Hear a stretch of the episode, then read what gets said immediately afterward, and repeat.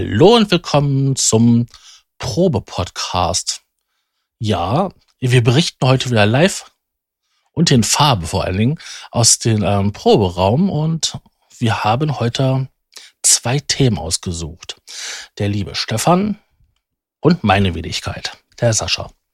Hallo Stefan. Hallo Sascha. Na, wie geht's dir? Ja, ganz gut. Also Wochenende leider wieder fast vorbei, aber sonst gut. Die Feiertage gut überlebt? Ja, die habe ich ganz gut überlebt. Ja, ich auch. War dieses Mal etwas ruhiger wie sonst. Aber gut. Ja, muss ja man muss ja nicht immer übertreiben, ne? Nein, das auf keinen Fall. Möchtest du was sagen zu den Themen, die wir heute ausgesucht haben?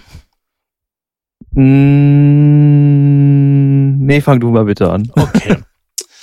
Wir hatten uns im Vorfeld ja überlegt, über was wir heute reden möchten, und da fiel dir ganz schnell spontan ein Analyzer. Ja, das ist richtig. Und mir fiel dann halt ein, dass wir das Thema noch behandeln könnten, ähm, Plugins, die nicht mal weiterentwickelt werden, aber die wir eigentlich ganz gerne haben. Ja, da hast du recht. Hast du dich denn auf Analyzer vorbereitet? So ein bisschen. also ich habe dir ja gestern äh, einen Link geschickt zu einem Analyzer. Mhm. Der, äh, wie heißt der? Jetzt muss ich selber mal gucken. Spectralize Me oder so ähnlich heißt der. Ich kann das nicht aussprechen. Ja, Aber das war, halt, ja das war ein normaler Spektrum-Analyzer, ne? Mit genau. verschiedenen Bändern. Genau, du kannst bis zu 240 Bändern kannst du da machen. Also ich wollte, sehr feiner. Ich wollte gerade sagen, mit einer relativ hohen Auflösung. Ja, und du kannst auch ähm, für, deine, für deine Grafikkarte, beziehungsweise du kannst es so einstellen, wie schneller reagieren soll, zum Beispiel 60 Frames die Sekunde, so dass es halt richtig schön smoothig läuft. Ach so. Ja, das, du kannst sogar noch schneller machen. Also das geht sogar noch schneller. Ja, ich meine, manche Gaming-Monitore ähm, und so Systeme schaffen ja 144 Bilder in der Sekunde oder so. Ja. Dann hast du es ganz smooth. Richtig. Aber das Problem ist halt, dass ähm, du eine Soundkarte brauchst, die eine sogenannte Loopback-Funktion hat. Das heißt, ah. das Signal sozusagen, ähm, wie wird das beschrieben genau? Ähm, intern, intern aus dem Ausgang auf, in den Eingang routen kann. Genau. Ja, das, das haben nicht alle ähm, professionellen Karten. Ähm, die billigen auf jeden Fall nicht. Na, obwohl das Thema jetzt wieder billig ist, was, wo fängt da billig an, ne? ja, Aber, wollen, wir, wollen wir so sagen, bei den Soundkarten fängt das so bei, ähm, sag ich mal, so 100 Euro ist eine günstige. Ja, aber selbst die günstigen Steinberg-Interfaces, äh, die haben schon Loopback-Funktion. Ja, ich dachte jetzt hier so an ESI und ähm, wie hieß, wer ist das andere, Maya? Ja, die haben es auf jeden Fall nicht. Ah, okay. Ja, ich habe wie gesagt da nur gesehen, dass die die Steinberg auf jeden Fall haben und ähm, na, RME sowieso, aber das ist ja auch eine andere Preisliga. Ja. Aber ich finde halt den Analyzer eine recht schöne ähm, Geschichte gerade. Ich meine, der RME Digicheck Analyzer, der ja bei der Soundkarte dabei ist, der ist auch sehr schön. Aber ich finde den, der ist nicht so filigran. Ne? Also du hast nicht so viel, nicht so eine hohe Auflösung an den Bändern. Das ist ein bisschen schade, finde ich. Ja, ich bin dann, bin dann lieber so ein Typ, der mag das schön, schön zu sehen und das ist, dass man das sehen kann, alle, alle Bänder über, also wie die Frequenzen dann da rumlaufen. Das mag jetzt vielleicht sehr analytisch klingen, aber es ist halt schon praktisch zu sehen, wie es läuft. Ja, da bin ich ja sehr verwöhnt von den, ähm, ich glaube aus Wave 6. Das war die letzte Version, die ich in der großen Version hatte. Und äh, da hast du ja den Wasserfall und äh, so ein super hochauflösende, ähm, ja, mit jede Menge Bändern, ich weiß gar nicht mehr, wie viele das waren. Und dann hast du noch eine logarithmische, wo dann halt ähm, die Bässe halt höher aufgelöst sind wie die, wie die ähm, Höhen. Ja, und das ist natürlich ähm, ganz, ganz fein aufgelöst und ja, da ist man schon sehr, sehr verwöhnt. Ja, das ist wie gesagt, ich hatte, ähm, wie gesagt, nur mal geguckt, so, was gibt's denn so? Und ich könnte mir vorstellen, die Firma, die ähm, hat auch ein sogenanntes, nennt sich Virtual Audio Kabel. Und ich könnte mir vorstellen, dass man damit vielleicht auch so ein im Rechner virtuell eine Art Loopback erzeugen kann, Ja, wenn man geht. jetzt nicht so viel, wenn man nicht so viele Eingänge an der Soundcard hat. Hm, das So, geht. ha- hast, so hast du halt dann die Möglichkeit, diesen Analyzer auch zu benutzen. Weil der DigiCheck Analyzer ist eigentlich nur wirklich für die RME-Karten gedacht. Ne? Das ist natürlich so ein kleines Manko. Mhm.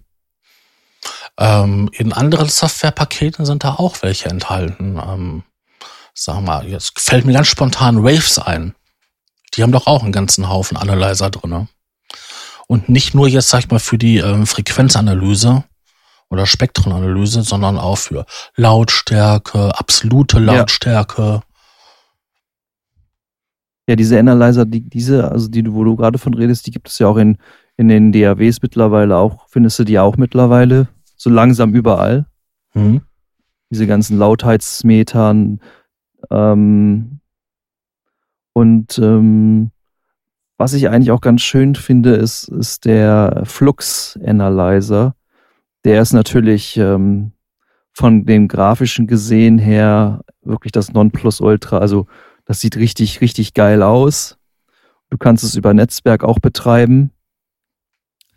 So wie ich aber auch gesehen habe, geht ähm, das ähm, sogar auch bei den Hofer Analyzern Plugins, die gehen auch über, über ähm, LAN.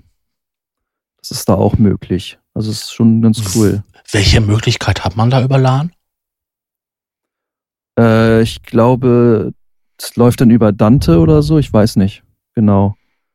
Das, hab, da hab ich da, das steht da nicht so richtig beschrieben, zumindest habe ich da nichts groß gefunden. Ich hatte das nur gesehen, dass das auch netzwerkmäßig funktionieren soll. Aber ich könnte mir vorstellen, dass es dann über Dante oder sowas laufen wird. Hm. Ja. Wäre logisch, ne? Ja. Dass es sowas ähnliches ist.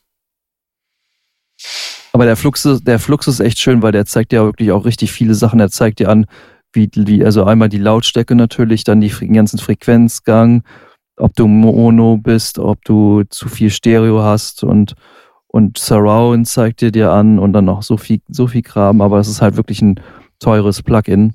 Und wenn man halt für Leute, die vielleicht jetzt gerade so anfangen und sich so ein bisschen mit einem Analyzer beschäftigen, ist halt dieses Tool, was ich da rausgesucht habe, echt äh, lobenswert. Also macht seinen Dienst. Wie gesagt, Loopback-Funktion ist da halt zwingend nötig, weil sonst läuft das nicht. Oder man nutzt halt Plugins, ne? VSTs.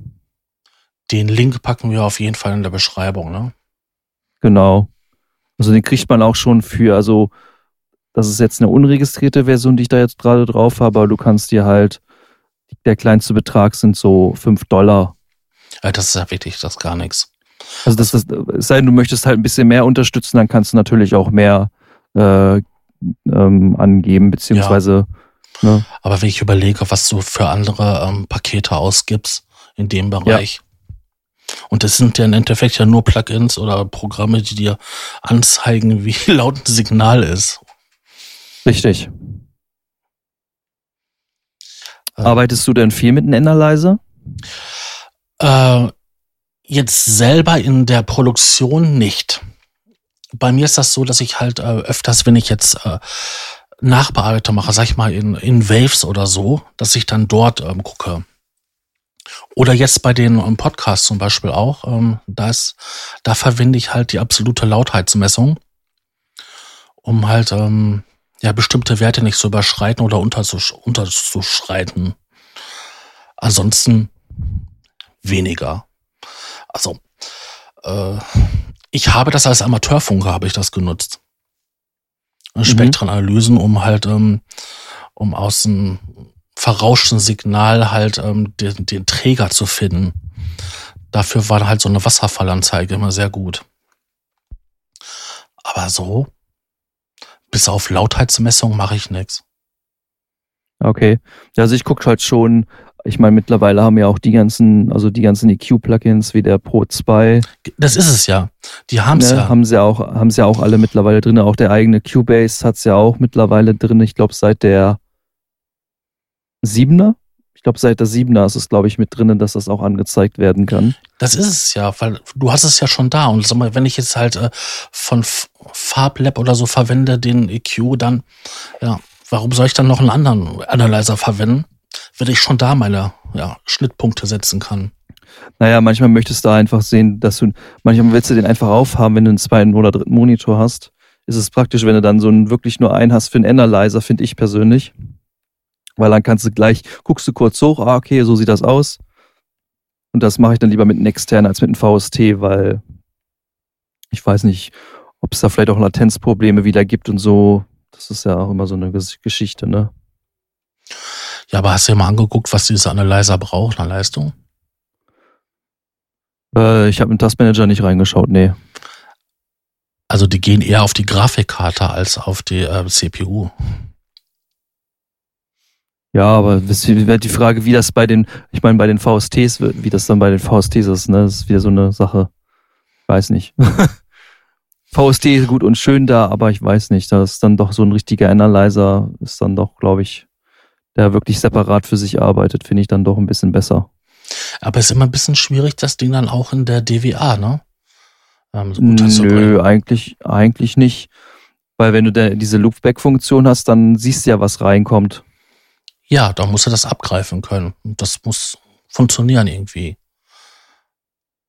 Ja, indem ich halt Loopback, die, die Loopback-Funktion dann halt verwende. Zum Beispiel bei mir ist jetzt der Kanal Analog 1.2.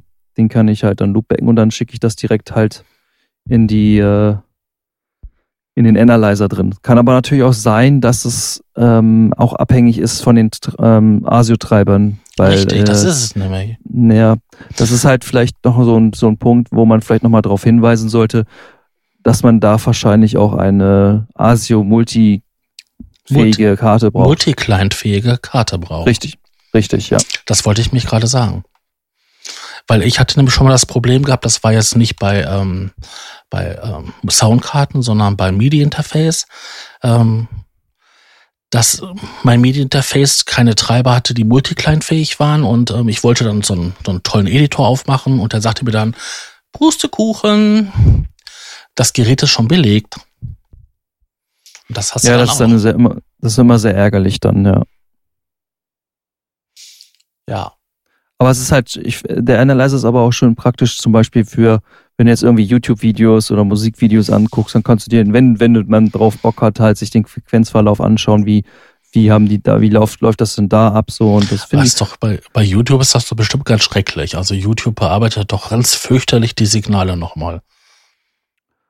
Ja, aber du siehst ja trotzdem halt die, die Signale. Ich meine, klar, dass da was gerendert wird und dekodiert und enkodiert wird, ist klar, aber ähm, ich mag, ich mag es, wenn es so rumzuppelt, ja. Bildschirm, muss ich ehrlich sagen. Ich mag es einfach, ich mag das einfach.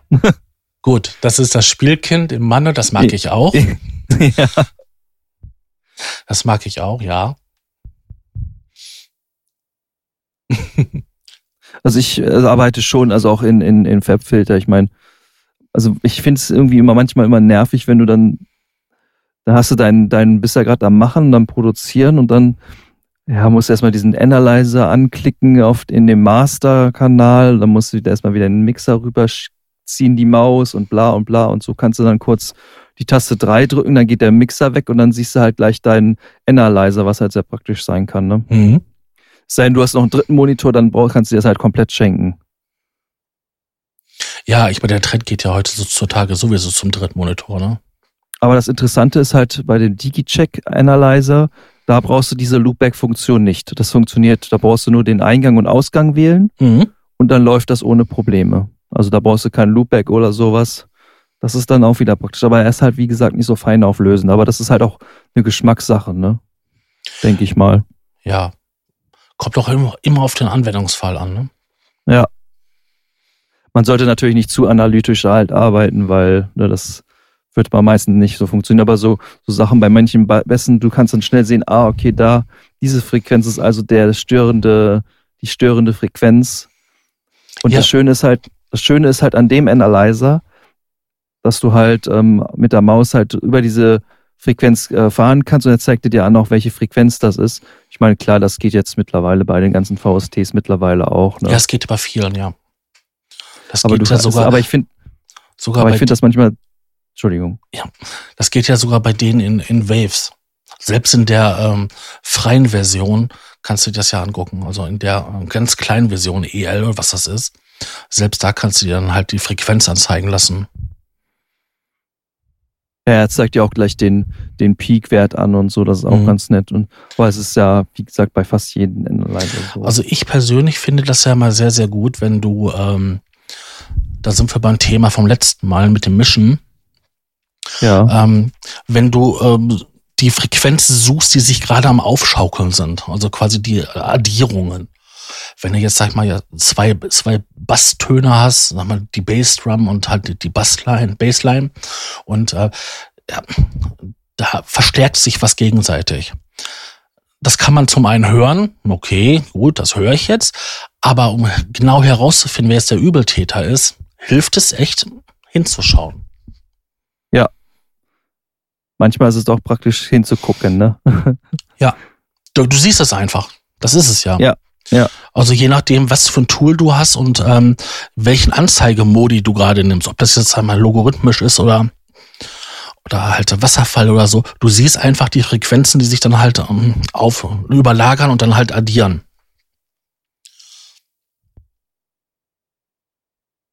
Ist sehr ja, praktisch. Ja, das auf jeden Fall. Das auf jeden Fall. Aber so viel, wie gesagt, viel, so viel habe ich auch gar nicht mit, mit dem Analyzer. Also, ne, so wüsste ich nicht, was man da noch alles besprechen könnte mit dem Analyzer, bin ich ja ganz ehrlich. Ja, ähm, gibt ja, gibt ja noch, noch andere. Gibt ja welche, die dir halt äh, das, ähm, den Mono-Anteil anzeigen und den Stereo-Anteil. Ähm, Mitte und Seite meinst du damit, ne? Genau. Mhm. Was auch eine ganz wichtige Angelegenheit ist. Arbeitest du mit den Mitte- und Seitensignalen? Also mit den Analyzer und so? Ähm, das kommt drauf an, wofür ich jetzt arbeite. Also wenn ich jetzt eine Produktion mache, die später mal auf Schallplatte kommt, dann ist es zwingend richtig. notwendig, dass man darauf ja, achtet. Richtig, ja. Ansonsten ist mir das sowas von scheißegal, weil ich ganz genau weiß, dass meine Musik, wenn sie gehört wird, in MP3-Format gehört wird. Und über Kopfhörer und dann kann ich dann quasi äh, machen, was ich will mit links und rechts. Ja, solltest natürlich schon aufpassen, dass es nicht zu sehr, ne? Ausartet. Ja, aber du kannst natürlich auch sehr, sehr kreativ mit den Sachen umgehen. Du kannst auch zum ja, Beispiel habe ich einen ganz tollen Effekt erzielt, indem ich halt den Hall ähm, von einer Quelle, die links kommt, nach, nach rechts gestellt habe und, umge und andere Seite umgekehrt. Und so war das halt, äh, dass die Hallfaden kreuz und quer durch den Raum geflogen sind. Hörte sich bei Drohnen fantastisch an. Aber gibt es dann nicht irgendwie Frequenzmatsche dann? Du musst natürlich aufpassen, ne, dass er halt, du musst ja, EQ vormachen, ne? Ja, die EQ sollte man ja sowieso meist immer davor machen. Also. Ja, aber das ist eine Einstellungssache und das findest du jetzt heraus und ähm, solange du es nicht übertreibst mit so vielen Echos, ähm, dann ist das in Ordnung.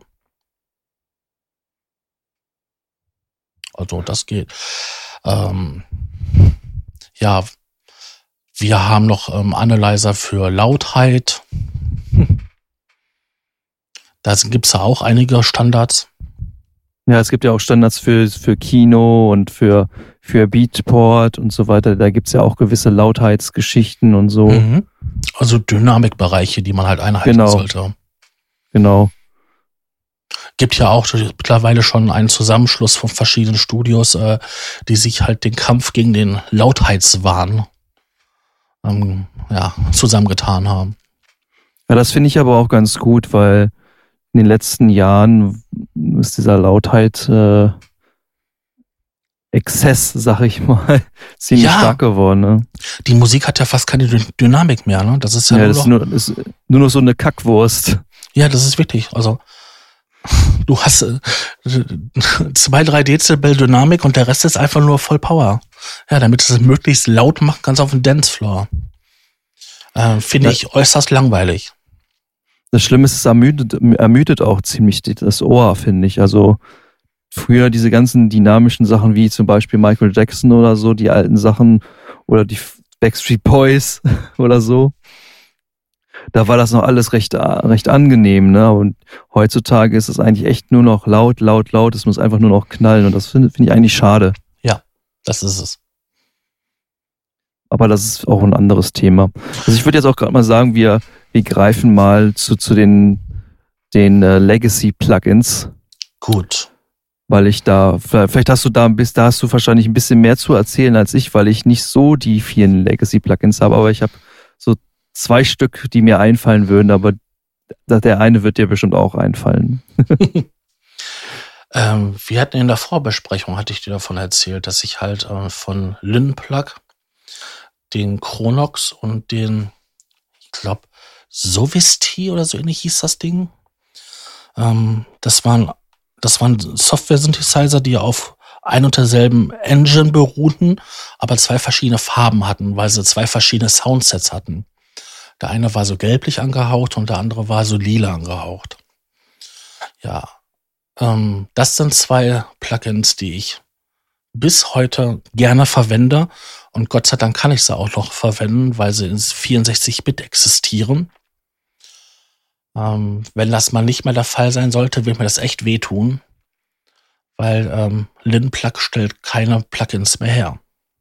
Ja, genau, die haben ja äh, Insolvenz angemeldet oder was war das, ne? Nee, die haben gesagt gehabt, das lohnt sich nicht mehr, äh, weil es gibt so viele andere Spiele. So viele Hersteller, ja, stimmt, ja. Warum sollen wir da noch machen?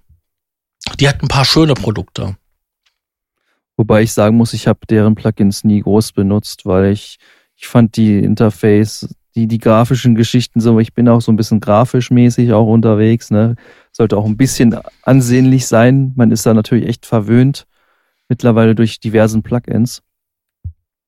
Und ja, der Sound war halt immer ganz okay, aber irgendwie hat es mich auch, es war okay, aber es hat einem für mich persönlich nicht umgehauen. So. Ja, die hatten ähm, diesen Albino hatten sie gehabt. Ja, genau, dieser Den weiße, weiß-rote. Genau, da gab's ja ähm, tonnenweise an ähm, Preset-Banks, ne? Preset Vor allem auch für Psytrance. Genau, tonnenweise, also wirklich. Also nicht nur Psytrance, alles Mögliche. Das war halt so ein so ein Vorgänger oder Ableger bei vom Predator irgendwie und ähm, ja, ich habe den nicht nicht so gerne verwendet, weil irgendwie hatten den alle verwendet und dann hört man sich so gleich an, wenn man die gleichen Sounds hat. Wie gesagt, bei mir waren es halt der Chronox. Chronox 3 war das genau. Der Chronox 4 hat mir nicht gefallen. Ähm, soundtechnisch zwar schon, aber von der Oberfläche her nicht. Der war so, ja, so gewöhnlich wie alle anderen. Das war bei den Dreiern ähm, nicht so. Und was, was ich auch immer ganz toll fand, der war ähm, Dolby, Dolby Surround fähig. Ja, das ist ja sehr selten. Ja, vor allen Dingen zu der damaligen Zeit wieder rausgekommen ist. Ne? ähm, der zu Cubase 5. Und Cubase 5 konnte damals schon Dolby Surround. Das war eins, eins der wenigen damals, die das konnten. Ich glaube, das ging sogar schon in SX3. Ja, ich weiß es nicht mehr. Also du konntest, glaube ich, schon Quad-Channel und so weiter, das konntest du schon. Also jetzt 5.1 jetzt direkt, weiß ich, glaube ich, bin mir jetzt gerade nicht sicher. Ich weiß es auch nicht mehr. Auf jeden Fall war das halt damals so und ähm, ich fand das total klasse. Also ich habe das zwar nie, auch nie genutzt, aber dass es diese Möglichkeit halt gibt, dass man halt Dolby Surround Aufnahmen machen konnte und diese Plugins hatten ja auch dann diese Drohnen, die sich halt über gefühlte Stunden entwickeln oder so Röchel-Sounds, die sich auch langsam entwickeln. Und da habe ich mir auch so gedacht, so das musste toll sein, wenn der eine Sound von links ist und der andere Sound von, von hinten rechts kommt und sich das so langsam so entwickelt, der Ton, und dann so schwebend durch den Raum gleitet. Ja, du siehst, ich bin da total begeistert von. Ja, das ist ja auch gut. Das ist ja auch der Sinn der Sache, ne? Also ich kenne auf jeden Fall auch noch welche, die den Chronox, also den, den gelben alten, noch benutzen für ihre Basslines meistens. Ja, das konnte der auch gut. Wobei der aber nicht so einen Bums unten rum hat, das mhm. Teil. Also. Ja, der Sample, der ist ja Sample-basierend, ne? Ja, wie, wie, wie, wie zum Beispiel Nexus beziehungsweise Arranger. Und ich glaube, die Klangbibliothek davon ist irgendwie so drei Gigabyte groß. Ja, das für damalige Zeiten war da schon viel, ne? Ja, es war riesig. Ähm, dann gibt es noch ein Plugin, was ich immer gerne, gerne verwendet habe, aber das ist schon seit Ewigkeiten nicht mehr ähm, weiter. Ich weiß nicht, ob es das ist, was ich denke. Nee, das ist Delay Lama, hieß das. Daya Lama, ne? Genau. Das, das, das war so ein, das war, glaube ich, das war so ein, so ein Buddha, ne? Das war so ein Delay, war das, ne? Nee, das war kein Delay. Das war ein ähm, so ein tibetanischer Mönch, der diesen Kehlkopfgesang gemacht hat. Auf eine ganz also einfachen, primitiven Art und Weise. Aber äh, das Tolle war gewesen, das war komplett spielbar auf der Tastatur. Das ist, ich kann mich an dieses Plugin kann ich noch ganz gut erinnern, ja. Ich dachte, das wäre das wäre so ein Delay, aber das war früher war ich halt noch nicht so nicht so affin, aber das das vom vom Aussehen kenne ich das Plugin. Genau, und die Vorgängerversion war ein normaler, so ein europäischer Mönch gewesen und das wurde tatsächlich auch eine Zeit lang mal mit äh, Cubase oder war das Cubase Basis? Also diese Billigversion, die es damals mal gab, ja, okay. wurde das ausgeliefert und äh, man konnte ähm, mit dem Modulationsrad konnte man ähm, diese Resonanz von Kehlkopf verändern. Ja, und dann halt, glaube ich, mit dem Pitchband ähm, den Hallanteil. Und dadurch konntest du natürlich so ganz krasse äh, ja, Effekte erzielen, wenn du die Melodie gespielt hast und dabei halt den Pitchband und das Modulationsrad bewegt hast. Dann machte der halt ähm, diesen, ja, ich weiß nicht, wie man das nennen soll, diesen Kehlkopfgesang. Mhm. Jetzt habe ich mich verhaspelt. Äh, aber funktioniert das vielleicht nicht mit der JBridge? Hast du das schon probiert? Du, von der JBridge lasse ich die Finger. Ich, äh, ich brücke keine 32-Bit-Plugins. Äh, also es funktioniert, also ich habe das früher immer gerne gemacht und das ging eigentlich immer ganz gut. Mhm. Und ähm, das war jetzt so, sag mal, so, so ein das konnte man jetzt nicht oft verwenden, dieses Plugin. Aber wenn es, wenn es gepasst hat, dann ähm, war es irgendwie witzig gewesen. Also ich weiß doch, dass mein Neffe das damals ganz lustig fand und äh, weil das ja auch so niedlich aussah von der Oberfläche her. Ähm, ein Plugin, was ich wirklich fast in jeder Produktion verwendet habe, war ein, ähm, da, da hab, das habe ich dir schon mal geschickt gehabt. Das war ein ähm, automatisch modulierter Effekt, so ein Delay-Effekt, wo ähm, die Spitzen quasi ähm, Filterfrequenz moduliert wurden. Mhm. Und dadurch gab's, konntest du halt ähm, Einstellungen finden, wo du, wenn du so ein Apache-Melodie hattest, ähm, quasi so kleine Drop, Dropout hattest, so. Das machte so Gehirnsoße, so. Ich weiß nicht, wie das Gehirnsoße. ja, so. Das war perfekt gewesen, wenn du so die, diesen letzten Bissen haben wolltest für die psychedelische Musik. Wenn das so quasi so halt das Gehirn so richtig schön in Soße tunken soll. Ja, so kann man es auch beschreiben. Ne? Ja, das, das war aus dieser ähm, Classic ähm, Plugin Collection von Kayawa oder wie der Typ hieß. Äh, ja, ich glaube, ich weiß welche. Das war damals halt ja. der totale Geheimtipp, dieses, diese, ähm, diese Collection, weil die war ja umsonst gewesen, kostenlos. Und da war ein super Kompressor drin, ein super EQ. War das, war das nicht sogar damals ähm, dieselbe, hat die Firma nicht auch irgendwie ein, eins von, von Reason gemacht, weil Reason hatte nämlich auch so von der Aufmachung, von der Farben her, von den Skin her. Nee, das war irgendwie so, so, so angelehnt daran. Das, ja, das war, fand, waren sehr ähnlich und ich habe immer gedacht, gehen die jetzt das zusammen nee, irgendwie haben. das war ein Privatentwickler.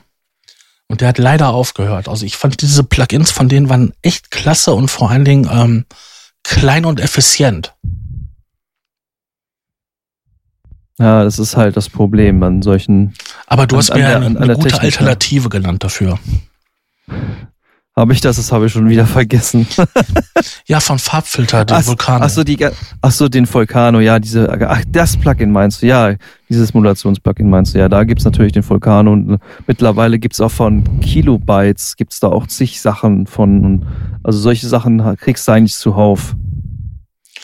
Ja, aber ich fand das damals echt so geil. Vor allem war das gewesen, ich habe dann halt äh, das Plugin Nummer zwei, eine Preset Nummer zwei, das hieß, glaube ich, Psychodrops oder so. Und ein bisschen angepasst an die Frequenzen, die ich jetzt gerade bearbeiten wollte. Und dann passierte es. Dann habe ich die Soße ins Gehirn gekriegt.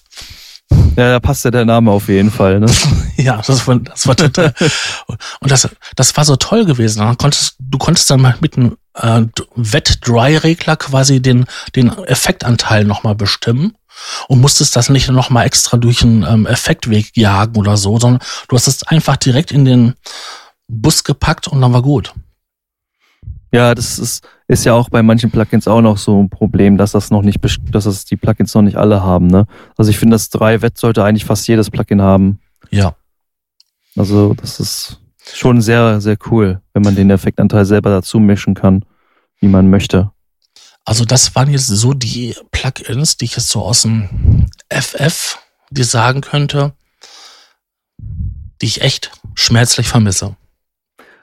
Hast du damals nicht in Cubase den Quadrifuse benutzt? Äh, eher selten. Also ich habe den früher eigentlich, ja, ging so äh, benutzt. Also ein Freund von mir, der schreibt jedes Mal, wenn eine neue Cubase-Update-Version rauskommt und fragt er mich, ob das noch funktioniert mit dem Quadra-Fuse. Er hat da nämlich so einen Workaround gefunden, wie das funktioniert. Dass man das wieder in Cubase benutzen kann, aber halt auf eigene Gefahr. Ja. Und da muss man halt eine bestimmte Datei halt rüberschieben, damit man das halt ähm, wieder nutzen kann. Also falls das jemand wissen möchte, soll uns einfach mal anschreiben oder und das oder den Podcast schreiben, falls man das möchte. Wie ja, gesagt, das auf Kommentarsektion. Genau. Wie gesagt, da kann man dann äh, kann man dann ja mehrere Infos weitergeben. Ja, und ähm, ein Plugin, was ich verdammt gerne benutzt habe, war damals von Steinberg, der Virtual Gitarrist. Stimmt, das war lustig. Virtual Guitarist 2, den habe ich verdammt viel benutzt, den habe ich gerne benutzt. In der Akustikversion oder in der Elektroversion? Ich, ich hatte die Zweier-Version, da waren beide mit drin. So. Ich hatte damals den ersten gehabt und dann einmal ähm, die Akustikversion und habe mir später dann halt ähm, die elektrische geholt und äh, fand das immer total witzig, wenn man dann halt so Improvisation gemacht hatte oder auch Akkorde gegriffen und dann konntest du dann ja mit dem ähm, Modulationsrad ja aussuchen, ob er jetzt äh, so ein Riff spielt oder ob er dann halt äh, die so, also als ob, als, als ob du über die Seite so streichst, so. Und ähm, ja, damit kommt man schöne Begleitung machen, vor allen Dingen schnell. Ja, ich, also ich fand den den zwei ja auch ganz cool. Der hat ja, der, der hat ja viel mit Phrasen gearbeitet bei denen, was war ja mehr audiomäßig basiert. Ich war, mhm. glaube ich, der alte, der erste war auch, glaube ich, audiobasiert. Ja, das ne, war auch, war, waren auch so Phrasen, ne? Ja. Ja, also den fand ich immer ganz cool und ich fand es eigentlich immer schade, dass es kein, keine neue Version gab, weil den habe ich doch ganz gerne benutzt. Weil diese, diese ganzen Gitarrensounds, die du aus Samplern hast da, die klingen manchmal echt, echt scheiße. Ab bestimmten Frequenzgang. Ja. Und wie gesagt, also was ich halt so toll fand, das war diese Begleitautomatik, die dieses Ding hatte. Du musstest quasi nur die Akkorde greifen und Richtig. der hat dir dann halt ähm, dazu ein schönes Muster gespielt. Und ähm, ja, dann hast du dann halt, konntest du den Country-Song machen, du konntest den Blues-Song machen. Da gab es auch den virtuellen Bassisten. Ja, den kenne ich auch noch. Den virtuellen Drummer. Ja, den kenne ich auch noch. ne, der, die beruhten ja irgendwie alle auf die gleiche Technologie. Also man hat ja. die Akkorde gegeben und das, die haben dann halt die Improvisation dazu gemacht. Fand ich gut. Hat ähm, einige Songs in Recklinghausen entstehen lassen. Aber man muss natürlich sagen, er wurde zwar nicht weiterentwickelt, aber es gab dann halt ähm, später dann von für den Contact echt viele Libraries, die ähm, sehr so aufgebaut waren wie, äh, wie dieser Virtual-Gitarrist. Und zwar, wie nannte sich, wie nannte sich das? Es gibt, da gibt es eine Akustik, Akustik, Akustikgitarre oder wie heißt das Ding? Ich muss mal kurz gucken. Ich habe die Library auch. Kleinen Moment, dann kann ich es ja sagen. Hier alles ganz live. Ganz live. ganz live. Ähm, oh, wie hießen die, die Library? Ich, ich sag's dir, wenn man sie sucht, dann findet man sie nicht. Nein. Ich glaube, Session Strings Guitar hieß die, glaube ich. Die beruhte auf den ähm, virtuellen. Nee, nee, die beruhte halt auf auch, auch auf so so eine auf die auf die Art ähnliche Art wie das. Das heißt, du konntest zum Beispiel so, drückst, okay, drück, du drückst, ein, drückst ein A und dann spielt er halt den halt halt einen Riff. Du konntest dann aber auch die Riffs die Riff-Geschichten wechseln Mhm. und du kannst auch selber ähm, Akkorde greifen. Das hat er auch alles erkennt er auch alles und es klingt auch sehr sehr amtlich. Da gibt's auch äh, zwei Versionen von. Genau, da gibt's einmal die elektrische und einmal die Akustikversion von. Also von den von den ähm, von den Gitarren gab's davon gab's nur so akustische von denen. Nein, gab's Also da keine elektrische? Ich meine, es gab, gab doch eine elektrische. Also direkt von Native Instruments gab's nur die die die akustische, soweit mir bekannt ist. Ja. Nee, aber die haben, da ist das auch drin, dass du dann halt äh, diese Phrasen ähm, abspielen lassen kannst und äh, verschiedene Muster. Ja, genau. Du konntest da andere Muster, konntest da auch andere Muster spielen. Du konntest auch ähm, so ein bisschen den, je nachdem, was für ein Preset du geladen hast, haben die sich natürlich von den EQ-Einstellungen und so weiter auch ein Ja, bisschen das anders und du angehört konntest und auch so. Ne? umschalten, ob der jetzt halt äh, mit einem Plektrum das anschlägt oder mit der Ja, genau mit dem über, einen Finger. Key, über, genau über einen Key-Switch einfach. Also, dass du eine tiefe Note drückst oder so, Mhm. die halt be belegst, wo halt was anderes gespielt werden soll für die Leute, die das nicht kennen. Du kannst äh, ähm, zum Beispiel sagen, du drückst jetzt C0 und dann hast du da dann halt deine normale Gitarre und auf Cis0 hast du dann halt äh, dein, dein, dein Strum, Strum-Geschichte oder so. Genau. Das gibt's ja auch, gab es ja auch für, auch für die Pianos gab's das ja auch. Also genauso dasselbe Schema. Ja, wobei beim Piano ich das ein bisschen schwierig finde, weil ein gutes Klavier hat halt 88 Tasten. Ja, da wäre natürlich natürlich ein Klavier, äh, so eine größere Klaviatur-Tastatur besser mit 88. Die habe ich mir habe ich ja auch, weil ich da auch früher muss ich ehrlich sagen, früher viel mitgemacht habe. Jetzt ist es im Moment echt weniger geworden. Ich habe es mir eigentlich damals mehr so für Omnisphere und so ein Klavier einfach echt geholt, weil das Spielfeeling doch ein bisschen angenehmer war. Ja, jetzt, jetzt, halt- würden die, äh, jetzt würde die 37 Tasten reichen, ne? Ah, nee, also 47 beziehungsweise 61 wären schon ganz gut, glaube ich. 61 sind, glaube ich, Ja, das sind fünf So. Oktaven. Ja, also 61 wären schon, glaube ich, ganz gut. Aber halt, wie gesagt, ich meine, mein Moog hat auch nur 37 Tasten. Das sind drei Oktaven. Sind drei Oktaven leider nur. Ne?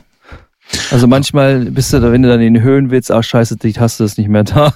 Ja, dann muss er mal die Oktave umschalten. Und dann passt das Ja. nicht. Ich weiß, das ist fürchterlich. Aber drei Oktaven ist halt schon ein Bereich, womit du arbeiten kannst. Zwei also finde ich, Mel zwei finde ich, finde ich zum Spielen, wenn du Akkorde machen willst, immer ganz schrecklich. Also, ja, für Melodien und so und für ein paar Akkorde greifen, da geht das ganz gut schon. richtig. Klar, größer, größer ist halt immer da in dem Fall für Akkorde greifen doch ein bisschen besser, ne? Richtig. Hast du noch ein Plugin? Das waren eigentlich schon meine zwei Stück, so die ich äh, zur Zeit, die ich Also, auf dem Schirm habe, weil ich habe einfach nicht so, ich bin bin eigentlich mehr so ein bisschen äh, beim 64-Bit habe ich schon für mich aussortiert, was brauche ich, was brauche ich nicht. Ähm, aber mittlerweile sind ja viele Hersteller ja auch mitgegangen. Es brummt übrigens gerade wieder leicht. hm, Jetzt ist es weg. Wollte ich nur kurz darauf hinweisen. Ähm, ja, du hast recht. Also äh, viele Hersteller machen das mittlerweile mit im 64, aber das war ja gewesen, nachdem halt die großen Hersteller gesagt haben, wir machen kein 32-Bit mehr. Ja. Vor, ich kann mich noch dran erinnern, das war äh, bei, selbst bei so Herstellern wie bei, bei Korg, da haben die Leute gesagt gehabt, ich will 32-Bit, also 64-Bit-Unterstützung haben. Nö, machen wir nicht. Dann, ähm,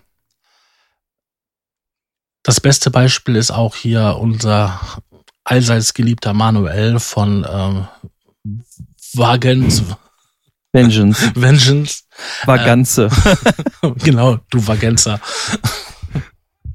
ähm, der sagte auch, äh, ich mache keine 64-Bit, es bleibt bei 32 und ich glaube, heute macht er gar keine 32-Bit mehr, sondern nur 64er. Ja, weil die meisten Systeme 64-Bit-Systeme drauf haben einfach, ne? Und ja, es ist halt es ist einfach so, wenn man Stand, sich ist, mittlerweile, ist, ist es mittlerweile Stand zum, zum Standard geworden. Richtig. Einfach. Also wenn man sich auch im Internet anguckt, was für Betriebssystem und welche äh, Bit-Version vertreten ist, ist es überwiegend mittlerweile 64-Bit. Ja, Also- und meistens ist es mindestens Anforderung Windows 7, Ja, beziehungsweise Vista. Ne? genau. Also ähm, ich habe mich echt gewundert, dass die großen Hersteller so lange sich gescheut haben, diesen Schritt zu gehen. Weil jeder hatte doch zu Hause ähm, seit ein paar Jahren 64-Bit. Also ich das- kannte, ich kannte so gut wie keinen, der halt eine moderne Maschine hatte und ein 32-Bit-Betriebssystem genommen hat. Na, ich fand das damals auch schon schlimm. Bei, bei Hardware-Herstellern war ja auch so das Problem, äh, 64-Bit brauchst du nicht. Nee, und vor allem Das hab ich- kriegst du nicht, ne? Ja, genau. Ich, hab, ich hab, hatte mir damals, ich weiß noch ganz genau, da habe ich mir meine erste richtige Audio-Soundkarte gekauft von M-Audio. Das war die äh, 6, das war die, was, wie war es, 100, 192er. Genau, 192 ist die. Hm? Hm. Da gab es aber noch eine Vorgängerversion, glaube ich, ne? Das weiß ich nicht. Ich kenne nur die 192er. Ja, Und die 192er wurde beworben, so richtig mit so einem richtig schönen Klebeetikett 64-Bit. ja, dann hast du diese Karte eingebaut in deinen Rechner. Wolltest sie dann die Treiber installieren und findest du keine 64-Bit-Treiber. Und ähm, sondern nur Beta-Treiber, die noch nicht mal richtig lau laufen. Und dann habe ich dann damals, weil ich noch im Musikladen gearbeitet habe, habe ich von dort aus da die angerufen und habe gefragt, warum es da keine 64-Bit-Treiber gibt. Und dann meinte der wirklich tatsächlich zu mir so, wieso, braucht man doch nicht. Ja. Wofür denn? Da habe ich mir dann auch so gedacht, das habe ich mir auch dann so gedacht, so, äh, ihr bietet diese Karte an mit 64-Bit, er wirbt die richtig mit 64-Bit und dann kann die keinen wirklich 64-Bit. Also zumindest noch nicht richtig. Also 64-Bit-Unterstützung für, für Betriebssysteme. Das fand ich dann schon ein bisschen doof. Also da kam ich mir so ein bisschen verarscht vor. Ja, ich weiß, was du meinst. Ähm, das war ja auch gewesen, ähm, diese Übergangszeit. Alle Leute Ja, haben sch- die war 64, schlimm. alle Leute haben 64-Bit-Betriebssystem gehabt und haben sich gefreut, ja, endlich mehr Speicher, mehr Platz für Sample-Bibliotheken. Ich Ja. kann ne, jede Menge Kontakt ähm, laden, ohne dass, dass mein Rechner irgendwie Mucken macht.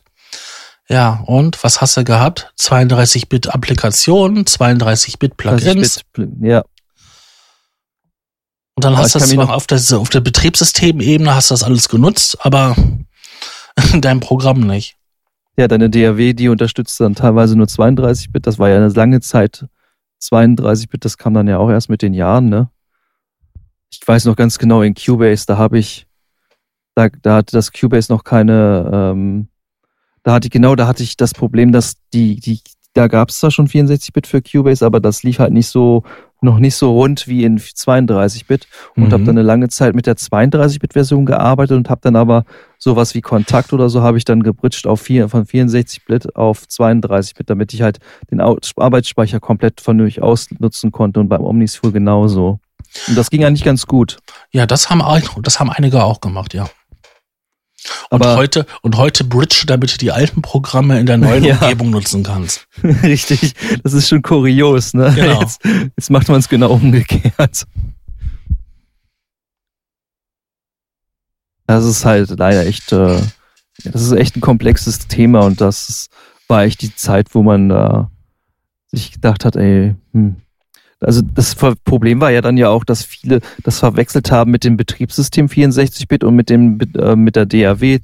Ähm, Ja, Ne, das das, das habe ich auch sehr oft gemerkt, dass halt viele Leute, die halt, ähm, denen ich dann den Rechner gemacht habe, und dann haben sie sich gefreut, ah, ich kann jetzt endlich 64-Bit, da habe ich aber zu denen gesagt, Moment mal, du kannst zwar 64-Bit, aber du brauchst natürlich auch eine digitale Audio-Workstation, die ja auch 64-Bit fähig ist, weil sonst brauchst du das gar nicht zu nutzen. Genau. Und wenn du, Und wenn du dann sowieso nur 4 GB Arbeitsspeicher drin hattest, brauchtest du da gar nicht weit, brauchtest da gar nicht erst mit anfangen, weil das erst sich gelohnt hat mit 8 GB und 16 GB Arbeitsspeicher wegen den ganzen Sample-Geschichten. Ja, aber du hast doch 500 Megabyte mehr Arbeitsspeicher gehabt. Der Unterschied, zwischen, der Unterschied zwischen den 32-Bit und den 64-Bit war gewesen, dass du äh, bei 32-Bit ungefähr bei 3,5 Gigabyte ähm, Arbeitsspeicher da war, war. Da war Ende, genau. Und halt bei dem 64-Bit äh, hast du die 4 Gigabyte, die ja installiert waren, komplett gehabt. Also waren 500 Megabyte Unterschied. Ja, ja, aber Cubase stürzt viel früher ab. ja, ich weiß. Ne, das darf man nicht vergessen. Ne? Cubase stürzt in dem Fall ja früher ab, weil ja einmal das Betriebssystem sich ja den Speicher nimmt und einmal ja auch, auch die DAW. Und dann äh, hast, konntest du deine zwei, die, deine vier Gigabyte gar nicht richtig benutzen, weil, weil du hast schon ein bisschen was da verschenkt. Da waren vier, das ist wirklich das Minimum, aber acht wär, sind da halt immer echt besser gewesen. Ja, das war Minimum gewesen, ich weiß. Ähm, wenn du aber arbeiten konnte man mit arbeiten konnte man trotzdem mit, ne? Ja, konnte man ja vor Jahre auch schon. Man musste halt nur aufpassen. Ja. Aber man hatte sich ja dran gewöhnt. Ja, und heute, was du heute da in Arbeitsspeicher reinhauen kannst, das ist ja schon, ne? Ja. Schon richtig krass. Also ich kenne Leute, die haben 64 äh, Gigabyte drin. Ich habe 32 drin bei mir. Aber es reicht für mich völlig zurzeit aus. Also ich mache ein bisschen mit Orchestersachen und so. Ich glaube, wenn ich mich nur auf Orchestersachen beschränken würde und wirklich nur sowas machen würde, dann bräuchte ich vielleicht mehr, weil die Libraries ja doch viel fressen. Klar könnte man jetzt als Argument sagen, ja, dann kannst du es doch ausrendern, das geht doch mittlerweile ziemlich schnell und i und bla. Ja, aber da bei sowas, wenn man noch nicht so richtig fertig ist, bei Streichen nur so und doch mal was ändern muss, finde ich es dann eher lästig, muss ich ehrlich sagen. Aber früher hatte man halt keine andere Möglichkeit, es so anders so zu machen, ne? Ja, du, einmal zwei Sachen haben dich ja limitiert. Zum einen der Arbeitsspeicher bei Sample-Bibliotheken und zum anderen die, die Prozessorleistung. Ja, das kommt auch noch dazu, ja. Na, da war das ein, gern genommenes Mittel, um halt ähm, mangelnde Prozessorleistung ähm, zu kompensieren. Ähm, Schau dir an, was so Hans Zimmer mit Sample-Bibliotheken oder so anstellt. Aber der hat auch richtige Server da stehen, die das alles. Ne? das ist. Ja. das darfst du nicht vergessen. Ja. Und die sind ja auch, die Server stehen ja auch nicht da in dem Raum, die stehen ja auch ganz woanders, ne? Ja, die stehen räumlich weiter. Damit Weil die ja so laut sind, so laut sind. damit man nichts davon hört. Das ist wie, wie, wie mit Detmau, der, der im, unten in seiner Spielwiese da unten hat er ja auch so eigene Server stehen und so. Der hat ja sogar eine eigene, eigene, äh, einen eigenen Handymast hat er, glaube ich. Telef Handymast hat er, glaube ich, sogar. Das ist richtig krass, Alter. Ich habe meine eigene Funkzelle. Der, der, den Keller, das ist so seine Spielwiese gewesen. Da hat er irgendwie so vier, fünf Rechner stehen gehabt, die alle dieselben Sachen drin hatten, also wirklich die neuesten Grafikkarten und so weiter und so fort um auch vielleicht mal online zu zocken und so. Konntest auch intern, also da drin auch gleich LAN, zu, also LAN-Spiele mal verrichten und so. Das war schon witzig. sowas nennt man Nerd. Ja, aber sowas muss es auch geben, ne? Richtig. und der hatte halt auch, ähm, der hat auch ein, der hat auch mehr, zwei, mehr, zwei Server oder so hatte er gehabt. Einmal für sein Hauptstudio und unten für sein, sein Krempel da weil er ja auch Live-Videos streamen muss und da muss das ja auch alles flüssig laufen und so weiter und schon alleine deswegen. Ja, muss auch ein Backup-System haben, ich weiß. Ja, ja. Kann man mal kurz Werbung machen für die Masterclass von Deadmau, ne? ja. Da sieht man das. Es gibt, glaube ich, auch, ein, es gibt auch, ich guck mal, ob ich das YouTube-Video noch finde, da wird ein Rundgang gezeigt äh, von dem, was ich gerade erzählt habe. Das könnte man noch dazu posten. Ja, das können wir machen erinnere mich dran. Ich werde dir gleich nach der Aufnahme äh, eine, Memo hauen, schreiben, ne? eine Memo schreiben. Ansonsten komme ich dir nach, ähm, nach Niedersachsen und hau dir auf den Fingers. Ja, dann mache ich das natürlich nicht, weil ich will dich da, dann sehe ich dich mal persönlich. Ne? Komme ich mit, mit meinem Rollator angerollt. weil das kann dauern, bis du hier bist. Ich habe deinen Super Pursuit Mode. mit, mit Nitro-Einspritzfunktion und allem drum und dran, ne? Genau. Also du hast keine Plugins mehr, die legendär sind für dich.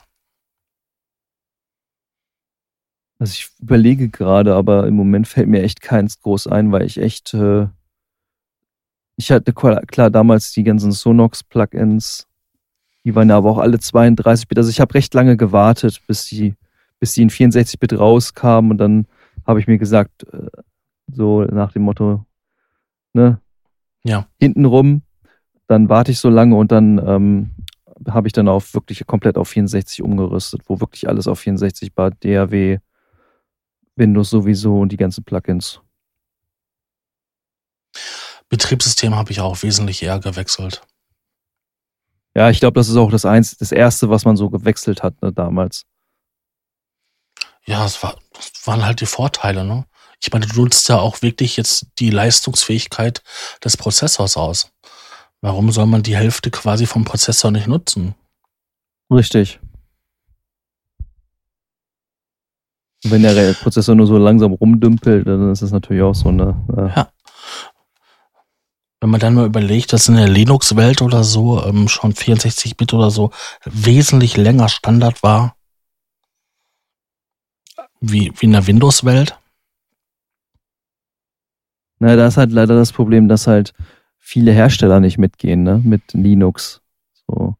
Da gibt es so zwar, zwar ein paar, ich glaube, zwei, drei, vier DAWs, dieses Aura oder wie das heißt. Ja, die ist sehr beliebt, ja. Ja, die, die, die, also die kenne ich, also die habe ich auch schon mal gesehen, gesehen so, aber weiß ich nicht, die Sachen sind einfach nicht so. Das Problem sind einfach die Treiber für die Hardware. Ja, das Ähm, hatte ich auch mit meiner Soundkarte, dass das echt nicht. das ist äh, wirklich so. Funktioniert. Ähm, man muss auch so sagen, dass bei ähm, Linux sind ja keine Firmen dahinter. Es sind ja viele Privatentwickler, ähm, Hobbyisten, Open Source. ja, und ähm, die lösen das Problem, wenn sie, wenn sie ein Problem haben. Und wenn sie das Problem nicht haben, was du hast, dann musst du warten, bis einer, der es kann, dasselbe Problem hat. Ja, das kann dauern. Richtig. Aber ähm, ansonsten, ich bin ein ganz großer Freund von, von Linux. ja, da hast du mir ja eine schöne Geschichte erzählt, ne? ja. Ähm, das wäre auch übrigens mal ein schönes Thema. Ähm, andere Betriebssysteme, also jetzt abseits von, von, ähm, von den Mac-Computern oder Apple und ähm, Windows-Kisten. Apple und Mac sind Apple. Ja, aber ich sag nur, ab, abseits von, Also ab von, Mac, ab von Apple und vom Mac von OS Apple. und so, naja, und Windows. Hm. Windows, dass man da mal guckt, was da so geht. Da gibt's aber gar nicht so viel, nur Linux noch. Ja, und halt doch sehr spezielle Sachen. BSOD war das auch Linux? Diese BSOD-Dinger? Äh, das basierte irgendwie darauf. Weil ich, es gab nämlich mal einen in Facebook irgendwie, der hat auch eine eigene DAW, äh, eine eigene, schon nicht DAW, sondern ein eigenes Betriebssystem, was richtig cool sein sollte für Musik machen und so, was auch äh, Latenz, recht latenzarm sein soll, aber von dieser Betriebssystem hat man nie mehr was irgendwie von gehört. Es basierte, glaube ich, so ein bisschen auf dieses BSOD oder so ähnlich. Ja, es gibt ja auch spezielle Dispos. Dispo. Dispo ja, ja, ja, wir wissen, was du meinst. Dispo ja, genau. ich krieg's gerade nicht ausgesprochen. Ähm, für, für, Distru für, Distribution. Ne? genau, für Musik ähm, im Linux-Bereich. Ähm, nee, ich meinte hier so ähm, Mikrocontroller, was es da so gibt. Da gibt es auch so einige lustige Sachen. Vielleicht machen wir darüber mal eine Folge. Kann ich vielleicht nicht so viel sagen zu, aber ja, können wir gerne machen. Ja, es wäre halt ein kleiner Abstecher. Mhm. Schreiben wir es mal in die Notizen, dass wir es behalten. Ja. Ja, da war das heute mal eine ziemlich strukturierte Folge, würde ich mal sagen. Wir haben nur ein kleines bisschen abseits von den geplanten Gesprächen. Ah, mir fällt noch ein, wir haben ja noch ein bisschen Zeit hier, ne, für die Leute, die denken, ihr setzt Feuer. Nein, ich setze noch einen drauf. Du setzt noch Wir einen drauf? noch- Ja, wir setzen noch einen drauf. Wir hatten auch noch den Sampler. Wir hatten noch einen Sampler. Ja, wir haben doch äh, gesprochen, dass wir auch noch über Sampler reden wollen. Ja, können, können wir machen, wobei das ein Riesenthema ist. Okay, wolltest du lieber in einer anderen Sendung machen? Genau. Tja, lieber Leute, habt ihr doch Pech gehabt. Lass uns das mal lieber in der nächsten Folge machen, weil das ist ein Riesending, Sampler. Hast du Ja, mal mach mal. Hardware, hast du mal Hardware-Sampler benutzt? Ehrlich gesagt, nein. Ich kenne das noch, wie man mit Hardware-Sampler arbeitet. Und Gott sei Dank gibt es heutzutage Software-Sampler. Da kann ich ja schön aus dem Nähkästchen plaudern. Ja. Wobei ich auch teilweise noch ein paar Artisten kenne, die da auch mit, mit Hardware arbeiten, weil die teilweise dann noch ein bisschen humaner klingen als manche Software-Sampler. Zum, zum Beispiel Junkie X XL. Weiß nicht, Je nachdem, je nachdem welchen, welchen ähm, Sampler, also welchen Hersteller du nimmst von der Hardware, haben die ganz fantastische ähm, Filter und äh, die bringen eine, eine Klangbereicherung des Materials. Das ist unglaublich, also wirklich. Ja, das ist so ein kleiner Vorgeschmack jetzt hier für Sampler, ne, Genau. damit der ein bisschen warm bleibt. Schaltet nächstes Mal wieder ein, wenn es wieder heißt. Sampler. Äh, der Probe-Podcast, wir machen Sampler. genau. Ja, jetzt wollte ich eigentlich sagen, ich wollte, ich, eigentlich, ich wollte uns loben, dass wir dieses Mal doch eine recht strukturierte Folge hatten oder Ausgabe und dass wir nur raus, ne? ein kleines wenig, ein kleines bisschen ab vom Thema gekommen sind. Ja. Man merkt, wir professionalisieren uns. Ja, ich habe ja jetzt auch ein neues Mikrofon, falls man das hört. Also ich habe sofort gehört, man hört das sofort. Du bist sofort um einiges wärmer und charmanter. Also als würde ich auf deinen Schoß sitzen, ne? Richtig. und mir leise ins Ohr säuseln. Das kann ich gerne machen. Wenn du drauf stehst. Was sagt denn deine Freundin dazu? Und die hört das ja nicht. Ach so. Die ist abgeschoben im Nebenraum. Kannst du ja mal schöne Grüße von der Stimme bestellen. Ja, kann ich machen. Auf jeden Fall. Ja. So viel zu kleinen Running Gag. ja. Ja, Ach ja, für die Leute, die noch wissen wollen, was für ein Mikrofon ich mir geholt habe, das ist ein Rode M2, ein, eine Supernieren-Charakteristik. Äh, es ist nicht dynamisch. nee, es ist Superniere. Nee. Ist es ein dynamisches Mikrofon oder ein Kondensatormikrofon? Das müsste äh, dynamisch sein. Ich guck mal kurz auf der Verpackung. Da steht nämlich nichts weiter drauf als Superniere.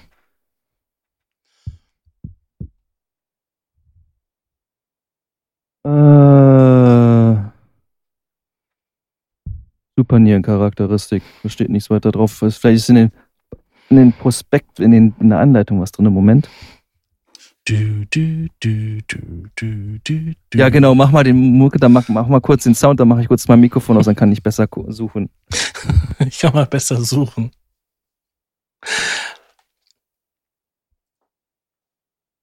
Läuft. Ja, also ich habe mir. Es häuselt mir so schön ins Ohr. Ich habe mir übrigens auch ein neues Mikrofon gekauft, äh, das von Rode, das M2. Äh, hat eine Charakteristik von Super Niro und ist aber, ist aber ein Kondensatormikrofon. Mhm. Das finde ich eigentlich ganz gut. Also der Klang ist, ist, ist ähnlich wie das Shure SM 58. Ja, das ist ja bekannt. Das kannst du ja sogar einfrieren und auftauen und Nägel in der Genau. Wand beklopfen. Ah, hast das Video gesehen, was ich dir geschickt habe, ne? Ja, ich hab's gesehen. Das arme Mikrofon. Ja, sah gut danach aus, aber es funktionierte noch. Ja. Nee, ähm, Super Niere ist natürlich toll, verwende ich auch am liebsten. Weil ähm, man links und rechts nichts, nichts mehr hört. Da ist der Ton erst super, weil alles, was im Raum ist, hört man nicht. Im Gegensatz zu manchen Großmembran-Kondensatormikrofonen, wo du dann alles hörst im Raum. Sogar das, den Raumecho, den Raumanteil. Ja, da ist das so auf jeden Fall besser. Finde also ich ich mal, hat, hat, hat mir ein Freund empfohlen, der hat nämlich einen SM58 und hat, hat sich das überlegt, weil er auch in der Schule mit Kindern arbeitet, dass er sich da mal ein anderes Mikrofon holt, was nicht so teuer ist. Hm. Ich meine, für 83 Euro das Rode M2, das kann man, kann man echt machen. Also ich finde Ja, das top. Das kannst du Ist auch, machen. Ist auch recht schwer, also ist nicht so leicht und es finde ich auch ganz solide verarbeitet auf jeden Fall. Komisch, ne, dass man da mit dem Gewicht halt so eine, so eine Wertigkeit verbindet. Ne? Ja, das stimmt schon. Es ist nicht wie so ein Plastikding, irgendwie, was du in der Hand hältst und du denkst dir so, hm. das Problem ist ja auch bei diesen Plastikdingern, dass du dann immer dieses Knatschen noch dazu hast, ne? Ja, Das ist, das finde ich richtig schrecklich. Aber man kann nicht alles haben. nein, man kann nicht alles haben. Ich brauche auch kein Mikrofon, was 5000 Euro kostet, wenn ein Mikrofon für, sagen wir mal, unter 200 Euro den gleichen Sound hat. Ja. Ist auch immer Anwendungsbereich bedingt, ne, was man braucht und was man möchte und, und so weiter und so fort. Ja, die einzige Sache ist halt nur bei Superniere, wenn er mit dem Mikrofon so zwei Zentimeter neben diesen, diesen optimalen Punkt bist, wird es sofort ein bisschen leiser. Ja, das stimmt. Deswegen halte ich es echt hier immer vor the face. so mache ich auch immer. Sieht ziemlich bescheuert aus. Also wenn meine Freundin dann so durch den Flur geht oder so, dann macht sie mich immer nach. Und das ist, Ja, Man hat- auch, man hat Kopfhörer auf und äh, das sieht immer witzig aus. Ah, wirst du auch zu Hause gemobbt. Ja, ich werde auch gemobbt, ganz schlimm. Armes Put-Put. Dabei ist die, die sitzt mit den ganzen Tag mit einem Headset auf dem Kopf auf. Und ich mache sie nicht nach. Ich meine, mich würde das auch stören, wenn ich die ganze Zeit diesen dünnen Spargel da vor dem Mund habe, aber nein. Aber wir driften hier echt verdammt gerade ab. Ja, wir sind ja auch jetzt so ziemlich in der Ver- Verabschiedung. Da dürfen wir das. Ja, zur Not können wir es ja auch rausschneiden. Nein, nein, das bleibt drin, das ist authentisch. Wir sind nämlich authentisch. Wir sind hier nicht so ein hochgezüchteter Podcast, der äh, nur hier auf, auf Money, Money, Money ist. Nein, nein, nein, wir sind real. Bitte spende an Patreon. Du, Hast das, Link, dann- das gibt's Link, wirklich. Ja, ich weiß. Was war das denn? Ähm, das waren die Katzen gewesen, die sich gerade ähm, gestritten haben. Ach so. Ich dachte, bei dir kommt gerade jemand rein und will dich erschrecken. Nee. Ähm, nein, das, das habe ich tatsächlich eingerichtet, um halt ähm, die ja, monatlichen Gebühren für Serverkosten. ne? Serverkosten und so weiter halt ähm, möglichst gering zu halten. Ja, macht da ja auch Sinn. Also immer schön auf Patreon spenden und Ja, man, PayPal geht auch, ja. ja, PayPal macht da auch, siehst du, also. Nein, wir sind nicht money geil. Wir Ja, sind doch Spaß gerne machen. bereit für Kooperation mit, mit finanzstarken Firmen, ja. So, jetzt wird das aber echt hier zu viel, ne? Also das geht so nicht. Nein, wir machen halt den Tanzverbot und sagen, ne, wir sind real und ähm, Doppel-Peace. genau, Doppelpiece.